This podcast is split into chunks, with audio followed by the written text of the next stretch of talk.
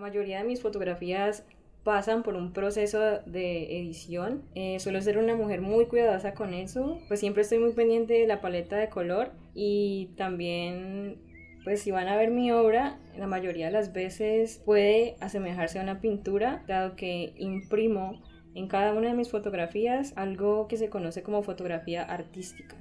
O sea, mi fotografía es documental, pero siempre eh, estoy teniendo en cuenta ese hecho y haga que se vea como algo más artístico.